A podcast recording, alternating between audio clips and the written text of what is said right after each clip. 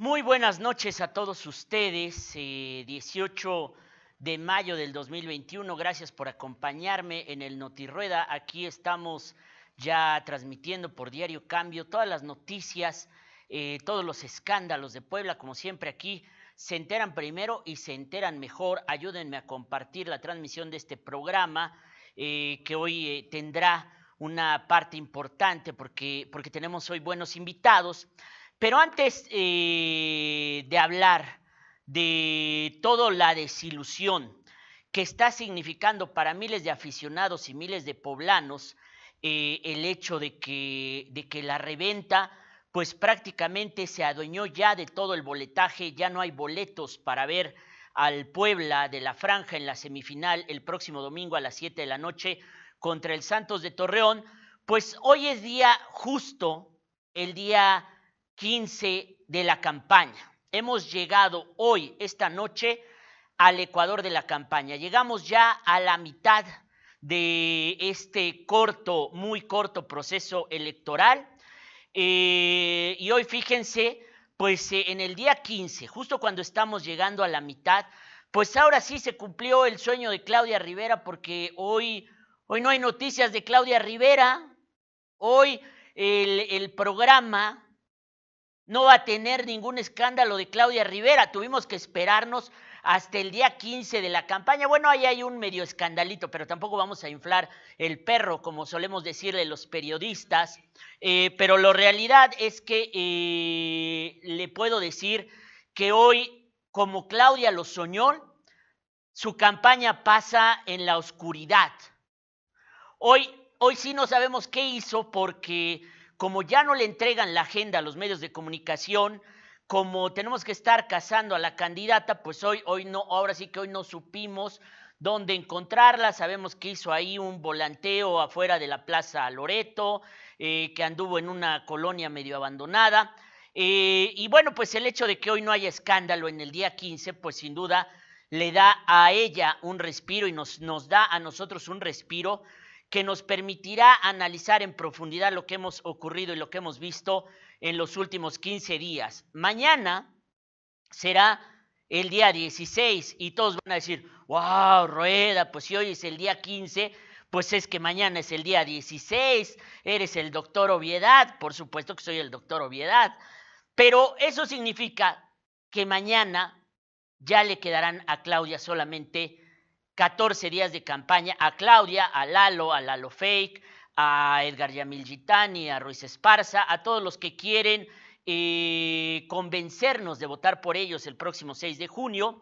También le quedarán 14 días a todos los candidatos de los 217 ayuntamientos que hay en Puebla, a todos los candidatos de los 26 distritos electorales y claro, de los 15 distritos electorales. Ahora sí que mañana comenzaremos la recta final de la campaña.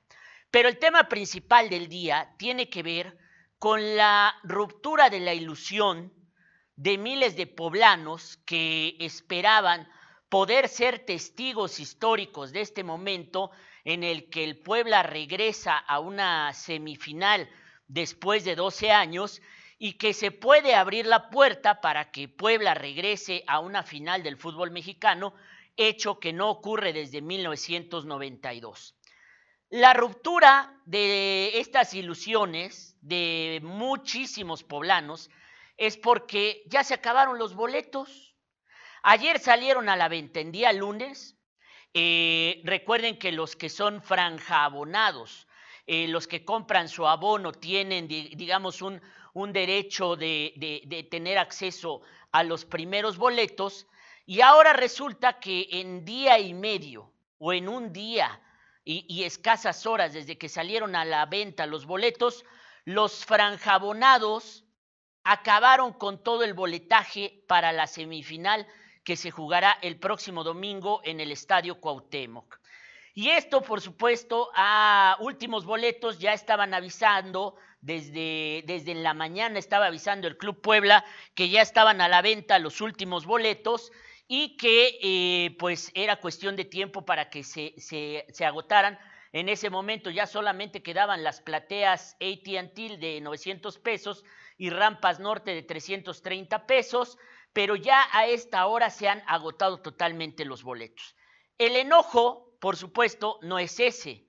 El enojo es que eh, los poblanos nos hemos dado cuenta que el boletaje acabó en manos de la reventa.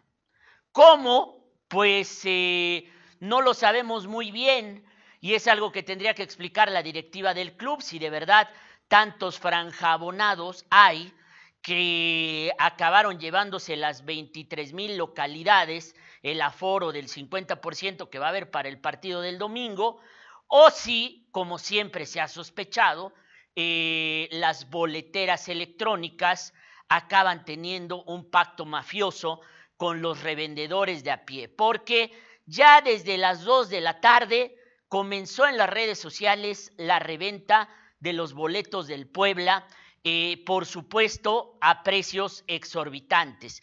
Y conforme la pasión del partido vaya creciendo, si hay un buen resultado en el estadio del Santos, en el estadio Corona, y hay muchas posibilidades de ver pasar al Puebla a la final, o por lo menos salen con un empate decoroso o con una derrota de 1-0, pues la pasión del fútbol la pasión de ir al partido, de, ver un partido único en 12 años, pues va a hacer que el costo de los boletos vaya subiendo y subiendo y subiendo y nadie tendrá posibilidad de ir a comprarlo ni a las taquillas, porque no se puede ir a las taquillas por el tema del COVID y tampoco se puede ir a eh, el tema de, eh, ¿cómo se llama?, de, de, del boletaje electrónico, de las páginas donde se vende el boletaje electrónico, pues porque simple y sencillamente ya no hay boletos.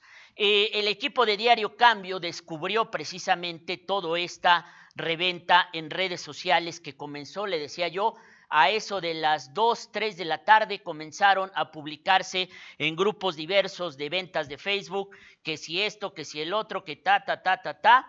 Y vean, vean ahí, ¿no? Por ejemplo, tengo 100 boletos de cada zona, ¿no? y a los precios eh, normales le ponen rampas más 150 pesos, cabeceras más 250 pesos y plateas más 300 pesos.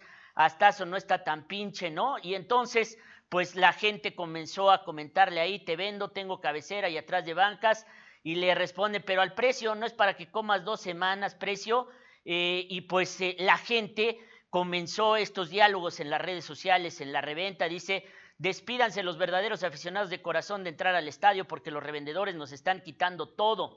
Y le responde la gente, pues dejen de quejarse y al siguiente torneo compren su franja, franja abono para que no les pase esto y así no estén quejándose. No es queja, pero que sean conscientes que también hay gente que no tiene posibilidades de adquirir un franjabono y quieren ir al estadio. Pues sí, quieren ir al estadio, pero lo que no hay ya y lo que no va a haber son boletos. Ahora, este frenesí se da en un contexto muy específico, que es eh, prácticamente el día más bajo de la pandemia desde que comenzamos en marzo del año pasado. Eh, ya el doctor Martínez reveló que está comenzando el proceso de, eh, de, en los hospitales de Puebla quitar las áreas COVID. Eh, hoy tuvimos solamente creo que 11 contagios, 12 contagios y 11 fallecimientos o dos fallecimientos, una cifra bajísima respecto de lo que hemos tenido, eh, de lo que hemos tenido desde, desde marzo del año pasado, de 2020, pero también eh, es el indicador pues de que, de que la gente está ya regresando a su vida normal en condiciones muy difíciles. Hoy la primera plana de Diario Cambio no tuvo que ver ni con eh, Claudia Rivera, ni con Eduardo Rivera, ni de la batalla electoral, sino con una realidad muy cabrona que estamos enfrentando todos los poblanos, que es eh, la pobreza laboral impresionante. De acuerdo con la ENOE, que es la encuesta del INEGI, que mide no solo la ocupación laboral, sino el tema de la pobreza laboral y el tema de los salarios, pues la verdad es que las cifras que revelaron son impactantes.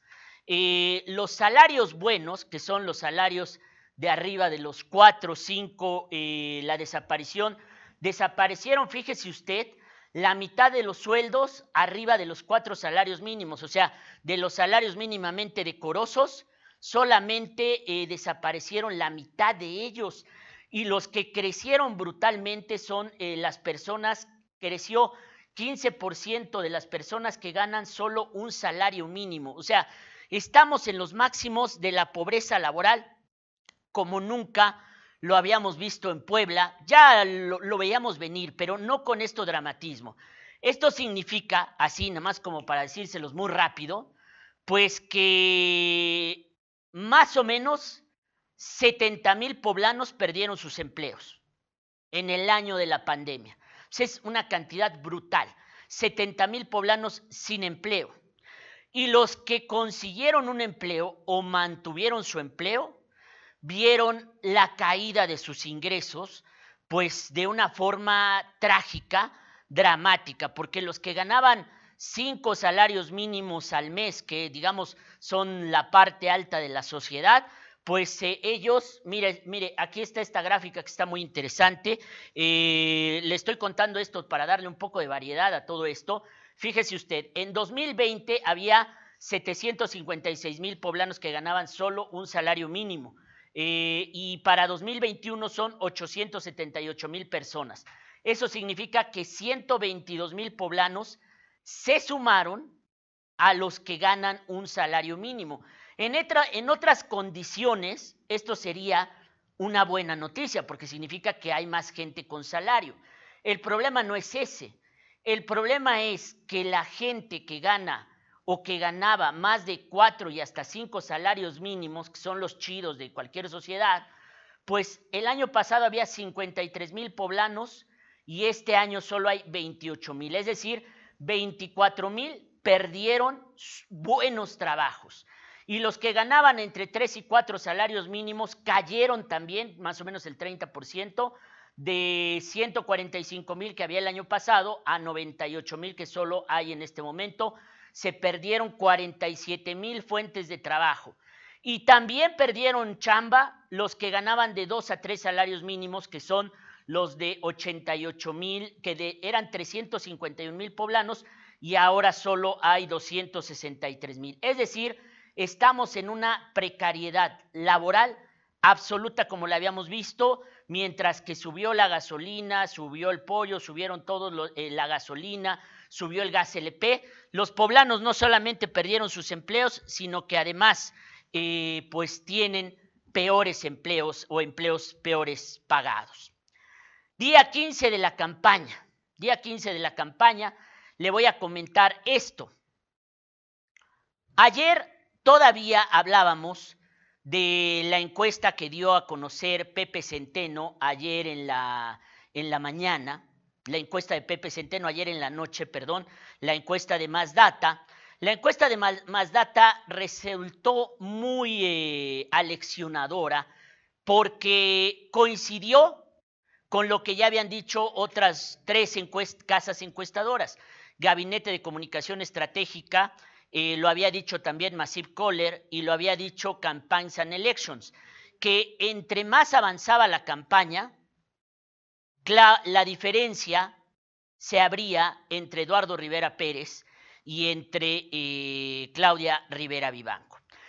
Ayer Pepe Centeno más data coincidió con esta cifra, más bien coincidió con esta tendencia, aunque difiere un poco de la cifra, según Pepe Centeno y más data, si ya tienen las gráficas, por favor, la diferencia creció en una semana de 8.5 puntos a 14 puntos se abrió.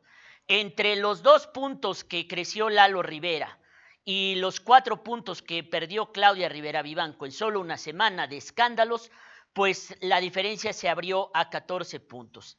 Esta mañana, la otra encuestadora que casi siempre publica resultados semanales, que es, ah, mire, ahí está, eso es lo importante. Eduardo Rivera creció en una semana de 50 a 52 puntos, de 42 puntos que tenía Claudia Rivera Vivanco a 38 puntos. Prácticamente los demás partidos chiquitos no existen, a excepción de Eduardo Rivera Santamaría, que parece que sí le roba algo a Eduardo Rivera Real. O sea, Lalo Fake sí le roba un poquito a Eduardo Rivera Santa María. Y a diferencia, por ejemplo, de otras encuestas, ellos ven eh, flojón al Capi Ruiz Esparza, nosotros lo traíamos en, Gabinete de Comunicación Estratégica en nueve puntos, eh, más data solamente lo trae en dos puntos.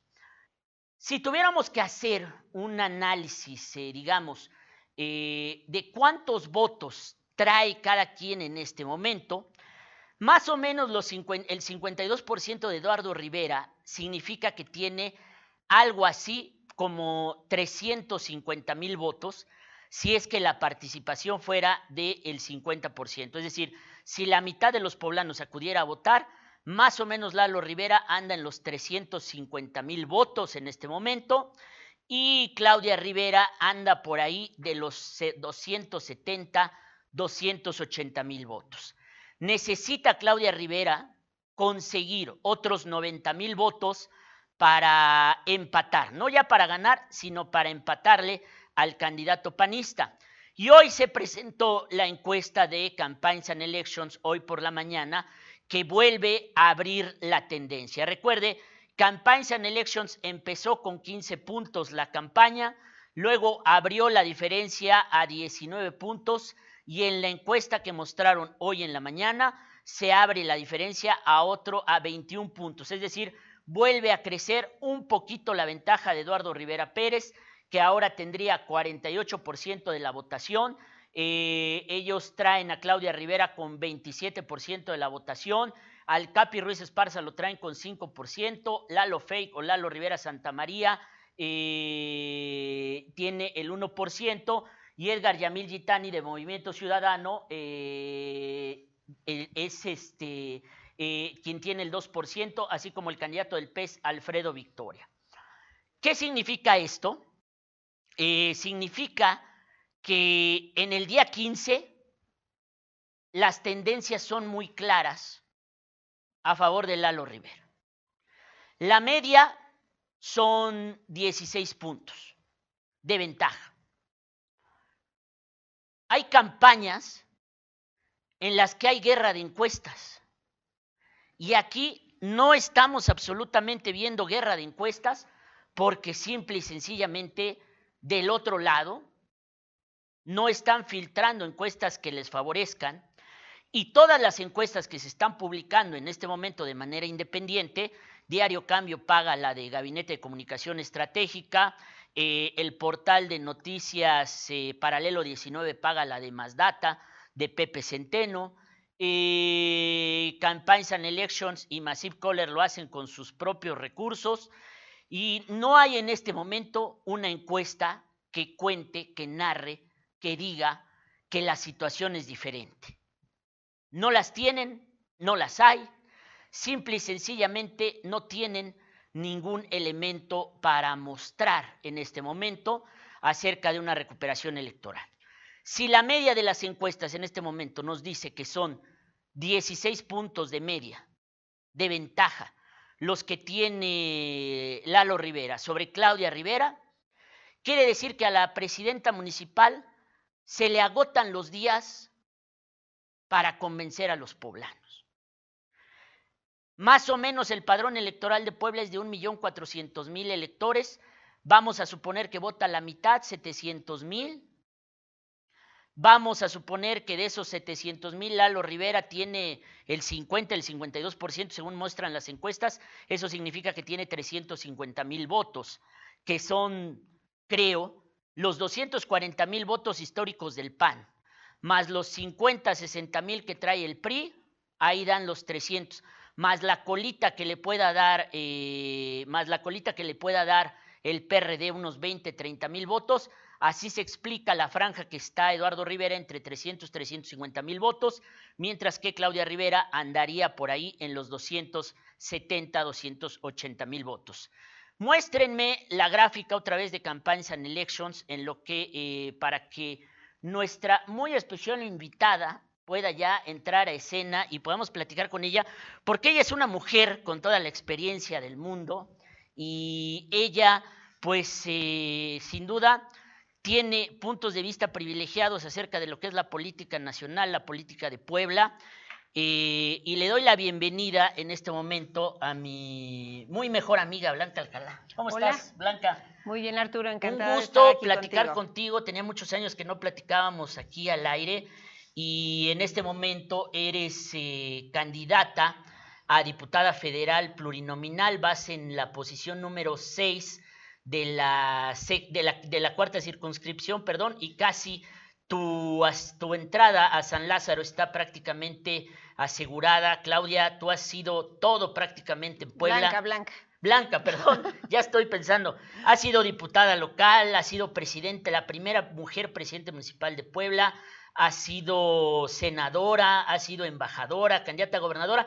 Creo que te faltaba diputada federal, ¿verdad? Sin duda. Era el único huequito que faltaba en tu carrera política. Gracias por aceptar esta plática, Blanca. ¿Cómo estás? Muy bien, muy contenta de estar contigo, de tener eh, la oportunidad de saludar a todo tu auditorio te he seguido a la distancia y no solamente por la pandemia, sino por todo lo que implica en estos años de crecimiento. Me encanta ver todo lo que ha representado para Diario Cambio y para ti en lo particular, pues todo este desarrollo mediático y siempre de comunicaciones sociales. es que Blanca y yo nos conocimos cuando andábamos sin un peso en el bolsillo y solamente hablábamos de libros y de cosas así, hablábamos de libros, porque eres doctora, ¿no? Sí te graduaste, eh, candidata a doctora, ¿no? Candidata a doctora, me falta presentar la tesis profesional, pero concluí todos los una, estudios. Una de tus aficiones siempre fueron los estudios, leer y, y el aspecto técnico de la política y de la administración pública. ¿Cómo te sientes en este regreso? Porque después de que acabaste eh, el Senado, después de que acabaste de ser embajadora en Colombia, te tomaste un tiempo, un buen tiempo de descanso y ahora regresas, digamos, a la política activa como tu candidata de tu partido, del PRI?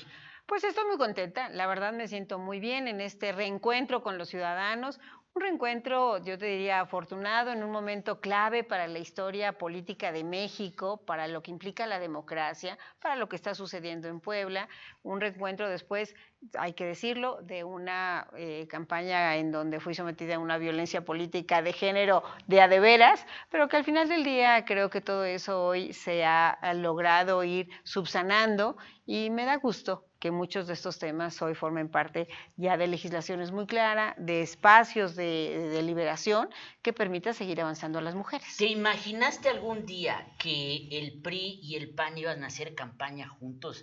A ti que, que te tocó esta etapa en la que eh, el PRI y el PAN tuvieron diferencias tremendas aquí en Puebla, la época de Anatere, de Paco Fraile, la época en la que se encadenaron ahí, ¿te acuerdas? en el Congreso, que tú eras secretaria de Finanzas. Bueno, en ese eh, momento era la presidenta del Congreso. Eras presidenta del Congreso. De la mesa directiva, me tocó justamente. Sí, Te tocó cuando se, se, encadenaron ahí Paco Fraile, Ana Tere. Eh, y luego te tocó una campaña muy intensa para ser presidenta municipal contra Toño Sánchez Díaz de Rivera. ¿Te imaginaste alguna vez que iban pues a acabar así? Yo creo que son tiempos inéditos, Arturo, como inédito es lo que está ocurriendo en México. Y creo que bajo esa lógica, primero como analista, que siempre intento ser como tú, doctor, de todos los temas de la ciencia política, y después, digamos, como un actor que está activo en estos temas, me queda claro que hoy los tiempos que vivimos requiere también de momentos y de decisiones importantes. Y lo que ellos he señalado en muchos de estos encuentros que hemos tenido con los actores que fueron nuestros adversarios, pero nunca nuestros enemigos, y con muchos de los ciudadanos que nos preguntan eh, por qué la alianza, es que fíjate, podemos tener distintas posiciones, diferentes puntos de vista, pero hay una columna vertebral en donde el PRI y el PAN, para hablar de estas dos fuerzas políticas, sin duda nos identificamos. Uno, eh, esta convicción de fortalecer la democracia. Creo que ambos desde nuestras trincheras siempre buscamos hablar y de fortalecer lo que implicaba la democracia como sistema de vida. Segundo, hemos sido partidos que creen las instituciones. Ambos, desde nuestras propias posiciones, buscamos consolidar instituciones, instituciones como el INE, como el INAI, como mucha de la legislación que le fueron dando forma a este país. Oye, y, casi eres blancavidente porque Porque ahora que eh, se puede decir que vas a llegar a ser diputada federal, se va a venir una lucha durísima porque ayer ya lo avisó Monreal, eh, ayer que vino a Puebla, también lo ha dicho eh, Nacho Mier, el presidente de la Junta de Coordinación Política.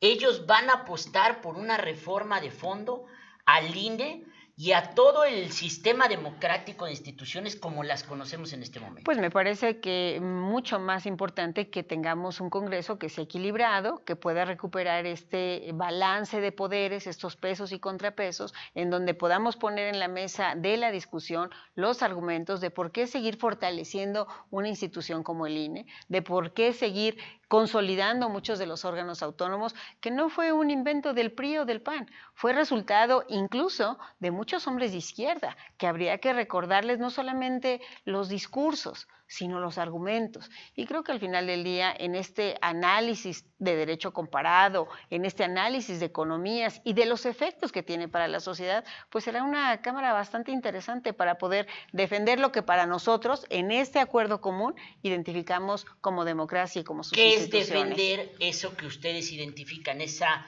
causa común. El INE, como lo conocemos, el INE ciudadanizado. Yo creo que el INE es ciudadanizado como un órgano autónomo, como un órgano que ha logrado eh, organizar las elecciones, que es reconocido, por cierto, a nivel internacional y que está más allá de los caprichos presidenciales de quien está en turno. Creo que tú eres un estudioso de la ciencia política y vemos lo que había sucedido décadas atrás esto afortunadamente, por lo menos en los últimos 20 años, lo hemos tenido superado y hemos logrado la alternancia, por lo menos en las últimas tres elecciones presidenciales, de manera pacífica. Ya no te digo en los gobiernos locales del país, en donde prácticamente ha habido alternancia de todos los partidos políticos. Hemos tenido gobiernos eh, que son encabezados por el PRI, por el PAN, por el PRD en su momento, por Morena actualmente. Entonces yo creo que el gran reto de la democracia de los eh, posteriores del futuro inmediato tiene que ver con que las cosas que se hacen bien pues se sigan consolidando y se sigan preservando y por el contrario que no permitamos que se siga desmantelando o que se busque desmantelar lo que funciona y le da garantía a los ciudadanos. Como senadora, tú votaste a favor de introducir en la Constitución y en las leyes electorales algo que era proscrito en el pensamiento político de México, que es la reelección. Y hoy estamos viendo las primeras elecciones municipales, las primeras elecciones de diputados locales, las primeras elecciones de diputados federales, donde el elemento central es la reelección. ¿Lo estás viendo como lo imaginaron los senadores ustedes en esa reforma político-electoral o están ocurriendo distorsiones que ustedes no vieron venir? Mira, yo creo que como todas las leyes, siempre hay espacio de corregirlas, de mejorarlas, de perfeccionarlas, ¿no? Yo sí creo en la reelección, me parece que era un tema pendiente que teníamos en el país, en el tema legislativo urgente, porque cuando tú llegabas a tener los encuentros con parlamentarios de otras partes del mundo, pues te encontrabas que algunos traían ya una carrera de profesionalización, de expertise en temas de varios años. Sin embargo, me parece que en el ejercicio de los gobiernos locales todavía había que perfeccionar varias cosas, desde la manera en que se conjuga la elección con la reelección, desde qué es lo que está buscando el ciudadano y no solamente el candidato. Yo en lo particular, eh, si bien estoy a favor de la reelección, te confieso que no estaba de acuerdo con los tres años. A mí me hubiera encantado un modelo que nos permitiera hacer un relevo de entrada de cuatro años, porque siempre han dicho que llega un alcalde, el primer año medio aprende, el segundo año hace y el tercero ya se va. En este caso, el primer año medio aprendió, el segundo año ah, con la pandemia poco hicieron y este tercer año no hace nada porque están en elecciones. Si por lo menos le hubiéramos dado la posibilidad de cuatro años, nos daba dos años de consolidación de proyectos, entrar a la reelección y nos permitía además que no estuviéramos sujetos a estos aspectos de digamos, de la elección del presidente de la República, de la elección de los diputados en turno, y en cuatro años no hacías demasiadas elecciones, pero sí te dejaba que en el debate fuera distinto el espacio local de lo que en un momento dado va el alcalde a, poder cuestionar, a poder argumentar, a lo que en un momento dado se da la dinámica, por ejemplo, del cambio sexenal, que es terrible. Yo veo dos cosas que a ustedes, los senadores, en ese momento se les olvidaron y estamos viendo como, como de una incidencia eh, muy importante. Uno, el tiempo de campaña de un mes no está siendo suficiente para que la gente pueda apreciar las propuestas o escuchar a los candidatos. Los medios de comunicación estamos corriendo, los candidatos están corriendo y ustedes, eh, digamos, en la legislación constitucional no dejaron un tiempo y cada estado se arregla, ¿no? Sin embargo, yo creo que el problema no es el mes. El problema son todas las restricciones que en otras leyes existen en relación con las campañas y la gran cantidad de restricciones que ahora existen. Me parece que más que debatir sobre la desaparición o no del INE, habría que analizar qué sucede con la nueva ley que se ha puesto en marcha de la Ley General de Partidos Políticos, en fin, toda la reglamentación que va relativa con estos temas. Oye, y otro punto fundamental que se les olvidó es, podían permanecer en sus cargos los que buscaban la reelección o no podían permanecer en sus cargos y tenían que pedir licencia necesariamente. Y hoy vemos de dulce, de chile y de manteca porque los diputados federales son diputados federales y al mismo tiempo andan en campaña, ¿no? Algunos presidentes municipales decidieron eh, pedir licencia, y dejar a sus suplentes, otros no, ¿no? Y, y, entonces e, eso está provocando creo que distorsiones inequidad, importantes en la inequidad. Inequidad, ¿no? O sea, yo creo que inequidad y por otro lado la regularidad democrática, que en un momento dado es lo que buscamos. Creo que serán temas que debemos de analizar, sobre todo para generar condiciones de mayor equidad, porque bueno, de entrada el que ya va a la reelección, digamos, lleva un hándicap en relación con el que no está eh, posicionado en ese momento y con tiempos de campaña tan breves, pues resulta muy complejo hacia adelante. Me parece que esta será una de las discusiones que la próxima legislatura tendrá que abordar. Tendrá que hacerlo, y eso es lo que en el caso de la alianza queremos, con la mesura y con la rigurosidad que exige este tipo de debates, Arturo. Ah. No con la imposición, no con el mayoriteo, porque de ahí, pues la verdad es que quien pierde es México. Oye, yo decía que en el digo, tú conoces muy bien la experiencia de ser presidenta municipal de Puebla, fuiste la mujer, la primera mujer presidenta municipal de Puebla conoces muy bien todo lo que es el proceso de gobierno. Y yo decía, puede ser que tengan a favor este tema de la inequidad, porque al final eh, eh, tienen el destino hasta de los empleados municipales, de mucha gente, eh, los medios tenemos que andar cazando si usan vehículos oficiales, si no usan vehículos oficiales, si hay recursos públicos en la campaña o no, pero hay un gran hándicap blanca que es el hecho de que estábamos acostumbrados a las campañas de promesas, porque como tú lo dices, primer año para medio aprender, segundo año para medio ejecutar y tercer año ya para hacer las maletas y hubiera sido bueno, hubiera sido mal, hubiera sido regular, irte a tu casa o irte a otro puesto. Pero ahora lo que la reelección es, va a cambiar totalmente esa dinámica y la estamos viendo en la campaña de Puebla. Claro.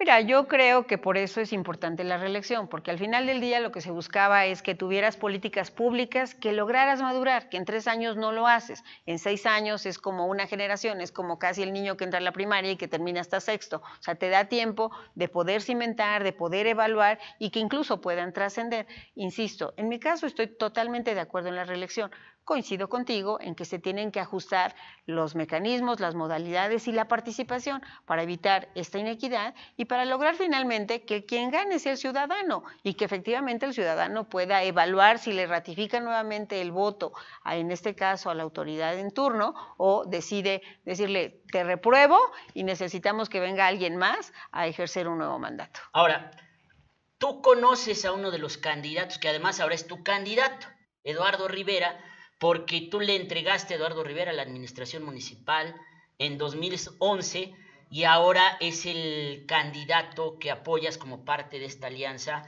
de Va por México, de Va por Puebla. A Claudia Rivera, no sé si la conozcas, pero ¿cómo ves tú esta elección? Pues bueno, competida como todas las elecciones que siempre han ocurrido en las últimas décadas en Puebla, en la última década, o sea, siempre competida, revisaba todos tus análisis que hacías, siempre con la exactitud que te caracteriza. Y bueno, yo lo que veo es que la alianza en donde hoy vamos, el PRI y el PAN, va ascendiendo, estamos a dos semanas de la elección y en cambio eh, la otra alianza pues se va desplomando, ¿no? Lo que habla de que nuestras posibilidades de ganar el próximo proceso electoral son muy altas y de que sin duda podrá haber un gobierno de resultados, que eso todos los temas en donde coincidimos el PRI y el PAN. Al final somos eh, gobiernos que hemos entregado resultados y que se pueden medir y se pueden contrastar perfectamente. Oye, eh, tú conoces esta chamba de presidente municipal, que yo digo que no hay chamba más exigente en la política mexicana porque es una chamba inmediata, de 24 horas. Que si pasa esto es culpa, porque si no pasó la basura es culpa del presidente municipal. Se cayó un árbol en materia es culpa del presidente municipal. Que si los policías es culpa del presidente. O sea, todo es culpa del presidente municipal y yo creo que los presidentes municipales duermen con el teléfono ahí las 24 horas. Qué chamba tan desgastante y qué decisión tan difícil volver a presentarse a las urnas. Tú en tu momento pensando que hubiera este marco legal, en 2010, ¿te hubiera gustado reelegirte? Por supuesto, si en el 2010 hubiera habido esa oportunidad. Y tenías este, condiciones, además. Sin duda, sin duda, me parece que íbamos en un camino importante de poder eh, desarrollar y consolidar muchas de las políticas públicas. De entrada, la de seguridad. Logré que Puebla, cuando yo goberné, cuando tuve esa oportunidad, fuera la segunda ciudad más segura del país. Solo nos ganaba Mérida. Y yo decía que Mérida no contaba. Logramos, sí, la verdad, logramos que, bueno, más de 25 reconocimientos y había políticas como la atención de las mujeres, en donde era importante que consolidáramos todo lo que implicaba desde el refugio que teníamos y que venía incluso desde la administración anterior de Enrique Doher y que nosotros logramos generarle mejores recursos, mejores condiciones y que había que seguirlas construyendo. Hay muchas otras políticas como el caso del centro histórico, por ejemplo, en donde teníamos un proyecto transversal que lo mismo involucraba... Estos años quisieron volver a hacer la misma obra que tú hiciste en las sendas y las 5 de mayo y todo eso. Pero imagínate, ahí no solamente era el tema de la obra pública, sino tenía que ver con la reactivación del comercio, con la seguridad, con el involucramiento de los ciudadanos. O sea, creo que había muchas cosas de política pública que eran interesantes. Debo reconocer que Lalo Rivera, varias de ellas los hizo, una de ellas en el aspecto de turismo, hubo otros como los temas de la tecnología en las escuelas, con la Fundación Únete, por ejemplo. En fin, Generalmente las políticas públicas requieren, insisto, de un proceso no solamente de implementación, sino de madurez en su implementación y de la evaluación para ver los resultados. Partiendo de que tú conoces como nadie lo difícil que es la chamba de presidente municipal de Puebla Capital, ¿cómo ves el gobierno de Claudia? Pues mira, yo aquí te diría que eh, siempre he buscado separar lo que implica la crítica de mujer a mujer, porque esa definitivamente no se vale y menos que se malinterprete. Pero lo que sí se vale, fuera mujer o fuera hombre, es evaluar lo que implican los resultados de la administración actual. Y definitivamente en esos resultados me parece que le ha quedado a deber a los poblanos.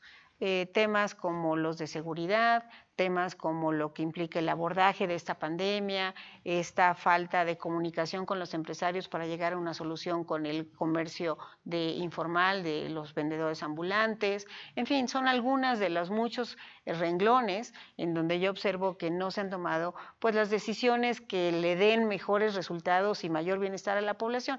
Ya no te digo el tema de la deuda, en donde bueno, yo como exdelegada de Banobra y secretaria de Finanzas te diría que me parece un poco inaudito que se haya decidido anticipar el pago. A ver, a ver, eres la, no hay mejor persona que tú para hablar de este tema, porque tú fuiste secretaria de Finanzas de Puebla, te has especializado en todos esos temas y seguramente en ese momento eh, que tú fuiste presidenta municipal, Blanca, seguramente alguien te llegó y te dijo, oye, ¿y por qué no pagamos toda la deuda de Puebla? Y entonces lo vendemos como un gran logro, que Puebla ya no tiene deuda. Es una decisión con sentido o que tiene sentido desde quien maneja los presupuestos municipales y que tiene que decidir entre hago más calles, presto mejores servicios públicos, tengo más patrullas o pago la deuda.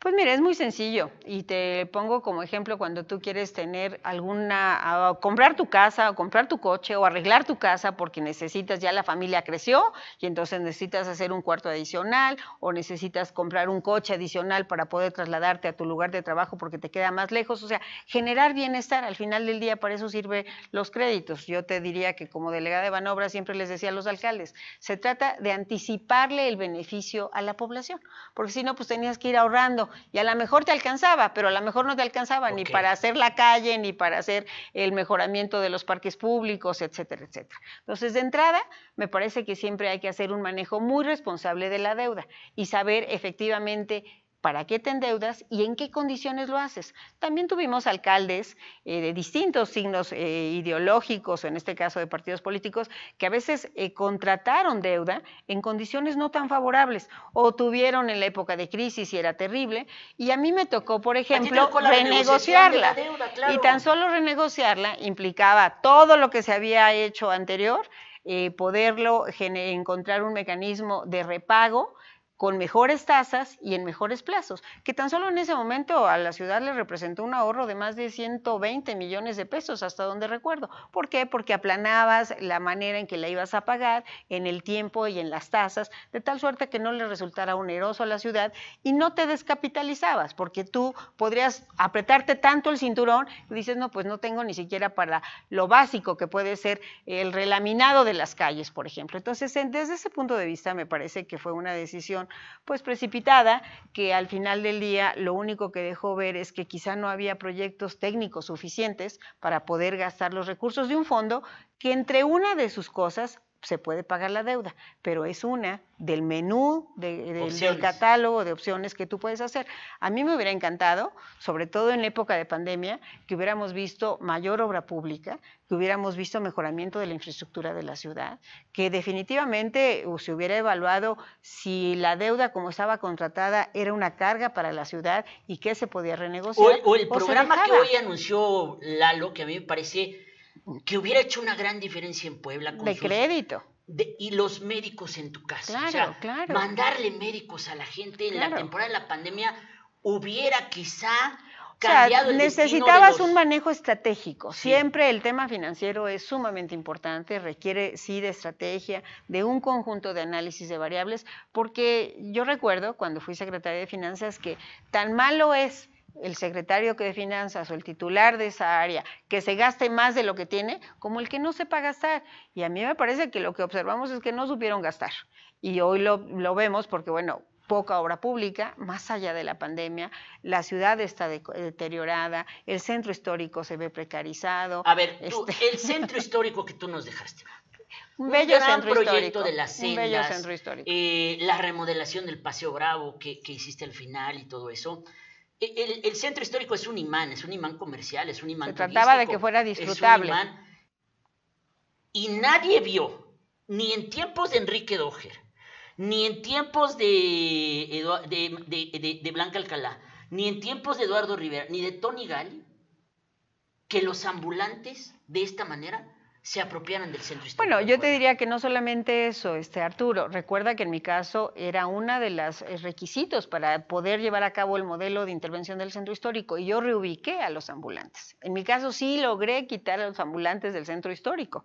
Eh, recordarás que se hizo todo un plan de reordenamiento, se hicieron algunas adquisiciones para que pudieran ellos ahí realizar sus el actividades. sabores, Así es, o sea, se hicieron cosas, o sea, yo sí retiré a los ambulantes del centro histórico. ¿Por qué? Porque solo era el requisito que nos permitía hacer una buena promoción, que nos permitía hacer la intervención. Recuerda que incluso hice mejoras de, eh, la infraestructura del drenaje, que tenía 100 años. Íbamos a cumplir 100 años en ese momento, en el 2010, eh, de que el drenaje había sido introducido en el centro histórico de la ciudad. Lo había hecho Porfirio Díaz. Entonces, Creo que muchas de estas cosas son parte de lo que tiene que ver con una ciudad disfrutable, en donde su punto neurálgico, en una ciudad patrimonio como Puebla, sin duda es el centro histórico. ¿Disfrutas hoy la ciudad de Puebla tú, Blanca? Bueno, siempre la disfrutaré porque amo a mi tierra, pero al final del día sí me, digamos, me genera eh, desolación verla tan sucia, verla tan precarizada. ¿A mí sabes qué me genera desolación? Que el zócalo esté amurallado Terrible. De una manera sin sentido. Sí, sí, sí, por las imágenes que nos han compartido no es tan afortunado. No sé si ha sido al Zócalo últimamente. Pues he visto que está murallado, ¿no? cuando y cuando era caminas por el Zócalo, a mí me entró así como, ¿no? me entró como la depresión porque... Cuando es el punto neurálgico de esta ciudad, donde... Pues es como nuestra alma, ¿no? Es parte como de, entre la catedral y los portales, y todo eso. es como los que somos poblanos de toda la vida, es como nuestro, nuestro aquí. A ver, entonces retomo lo que dijiste el pago de la deuda denota una pobreza en la elaboración de proyectos técnicos o en la manera de gastar el dinero en beneficio de los poblanos a través de prestación de servicios públicos. Sí, yo creo que hubo eh, seguramente no suficientes proyectos que pudieran tener ya todos los requisitos técnicos para poderse ejecutar y que llevó a tomar una decisión de esta manera. De otra forma no entendería cuando observamos que calles por pavimentar todavía existen muchos. Eh, temas de alumbrado que se deben de mejorar, seguramente la ciudad es una ciudad viva, es una ciudad que crece, es una ciudad que necesita mantenimiento todos los días. Y creo que había muchas otras opciones en donde con un manejo responsable de las finanzas, claro, podías hacer eh, frente a los compromisos financieros si fuera el caso, pero sin descuidar la principal función que tiene la autoridad municipal, que es la prestación de servicios públicos, la generación de infraestructura y ver la manera de generarle bienestar a los ciudadanos que gobiernas. Oye, ahora, eh, pues hay dos proyectos. Un proyecto que te digo, tú conoces bien a, Lalo Rivera porque le entregaste la administración municipal, no había la oportunidad de que te reeligieras. Eh, y creo que entre hubo ustedes una buena transición. ¿Qué opinas de Lalo? al margen de que hoy sean aliados eh, electorales? Bueno, creo que eh, pudo conducir la ciudad de manera adecuada. Eh, le tocó una época en donde era más estable, incluso la parte de las finanzas. Le tocó el que empezara con un gobernador que, por cierto, hizo una derrama importante en la ciudad y que eso... Eh, Con pues, todas las broncas que tenían. Pero... hizo una derrama importante, que ya hubiera deseado yo haber tenido a una autoridad en el gobierno del Estado. Bueno, es que, tú tenías al gober precioso, Que le, que le metiera ya no nos recuerdes esa etapa de nuestra vida. Que le metiera dinero a la ciudad, porque sí la ciudad pues demanda un presupuesto muy amplio, de hecho, en ocasiones teníamos mucho menos recursos que el presupuesto de la universidad, por ejemplo, y a nosotros nos tocaba pues gobernar y atender a más de un millón y medio de habitantes, ¿no? Entonces, Creo que él eh, conoce ya bien todo lo que implica el manejo del, del, ayuntamiento, podrá ejercer un gobierno sin duda adecuado, eh, correcto, sensible a todo lo que estamos viviendo, pero sobre todo muy profesional. Y estoy seguro que se allegará de los mejores perfiles para poder entregar Hay muchísima gente viéndonos, ha sido una plática extraordinaria porque si algo yo he admirado siempre en Blanca Alcalá es su inteligencia y su claridad técnica que siempre has tenido y, ahora sumas, eh, Blanca, el, privilegio de los que ya estamos medio grandes, que es la experiencia. claro. Desde esta experiencia, ¿qué le dices tú a la gente que a lo mejor dice, no, pero pues es morena, es que el PRIAN son los neoliberales, es que, ¿qué, le, qué, qué razón final les dirías tú para orientar su voto? Pues mira, primero yo te diría que eh, es muy importante que logremos en este país volver a tener la serenidad en la toma de decisiones. Y esa serenidad en la toma de decisiones pasa por los pesos y los contrapesos que hoy se están perdiendo en México. De ahí lo importante de salir a votar el 6 de junio. Y por supuesto que votemos porque haya eh, pues las fuerzas políticas estén mejor representadas. Nunca le hizo bien al país cuando un partido gobernaba con excesos y no le está haciendo bien ahora que hay gobiernos con excesos. Y en el caso específico de Puebla Capital, bueno, creo que la, la experiencia y los resultados que hoy la alianza del PRI, del PAN y del PRD están poniendo a consideración de los poblanos tiene rumbo. Por cierto, el eslogan es vamos a corregir el rumbo y yo estoy totalmente de acuerdo. Hay que tener claridad de qué es lo que vamos a hacer, cómo lo vamos a hacer, cuáles son las prioridades de los poblanos y creo que en este caso existe eh, muy claro cuáles son esas prioridades, existe la experiencia, existe todo un embalaje de cosas con lo que se pueden tomar decisiones y ya no estamos para probar. Me parece que Puebla es una ciudad que requiere dinamismo, que requiere asertividad en la toma de decisiones y estoy segura que con Eduardo Rivera y con el equipo que se va a rodear le podremos exigir, no solamente estaremos confiando, podremos exigirle que nos den resultados. Porque además el PRI tiene sus regidores, va a tener regidores en el cabildo y ya que sean gobierno, pues a lo mejor las cosas serán diferentes. Tendrá que haber un buen gobierno. Seguramente.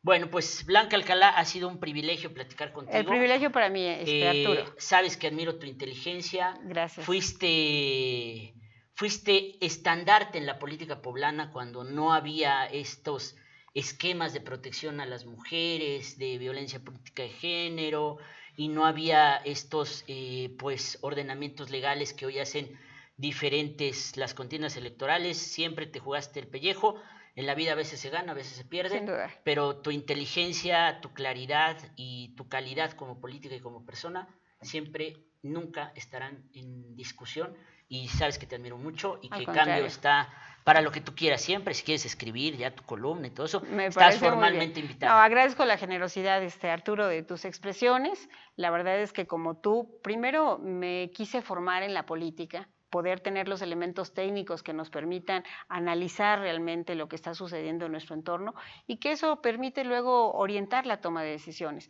Amo a mi tierra, sin duda amo a Puebla, amo al Estado y soy una mexicana convencida de que este es un país que debe de seguir generando oportunidades para todas y para todos. Gracias. Gracias. Blanca Gracias. Alcalá, y vamos a seguir platicando porque vas a tener una participación seguramente muy destacada en la próxima Cámara de Diputados. Así confío, no deje de salir a votar y que lo haga por la alianza del PRI, del PAN y del PRD. Por supuesto, su voto por el PRI es un voto que me va a permitir llegar. Hasta pronto. Gracias, Blanca Alcalá. Y bueno, pues eh, otros temas que tenemos en este momento, eh, el tema de la vacunación para los cincuentones ya comenzó hoy en Puebla Capital. Eh, también hoy el presidente ya anunció eh, que para los cuarentones, para los chavorrucos, nos van a dejar hasta el mes de julio, hasta después de las elecciones. Muy atentos porque ya están las jornadas de vacunación para los cincuentones. Y mientras eh, invito aquí a. A ver, veamos lo que dice lo que dijo López Obrador hoy en la mañana. Que además le pidió perdón ayer a los muertos de la línea 12. lo que aquí para julio vamos a comenzar de 40 a 49 julio y en el plan general de acuerdo a lo que aquí se informó de disponibilidad de vacunas queremos terminar la vacunación para el mes de octubre. Para julio vamos a comenzar de 40 a 49. Julio. Muy bien, pues ya eh, para terminar el programa, no se pierdan mañana la nota principal de Diario Cambio. No es un audio escándalo, esos los estamos reservando para el final de la campaña, la otra tanda de audio escándalos. Pero no se pierdan mañana la nota principal, la nota principal porque hay un acto de crueldad suprema que Puebla merece enterarse. Eh, gracias a todos ustedes, gracias a los que eh, vamos a hacer un especial, eh, algún highlight de, de, todo lo que dijo Blanca Alcalá con su gran experiencia, un privilegio hablar con ella y pues caray, mañana continúa la vacunación y mañana vamos a ver si, el Puebla da alguna explicación de esto de la venta de, eh, del boletaje, de que se agotó en un día, día y medio, y que ahora todo el boletaje está en manos de la reventa. Gracias a todos ustedes, soy Arturo Rueda, síganme en mis redes personales, Arturo Rueda en Facebook, Arturo Rueda en Instagram y Nigromante Rueda en Twitter y sigan también a Diario Cambio, el sitio de noticias más visto de Puebla, recomienden su fanpage y visiten por favor diariocambio.com.mx. Eh, gracias a todos ustedes por estar con nosotros, gracias a producción también esta noche, nos volvemos a ver mañana 9.10 pm.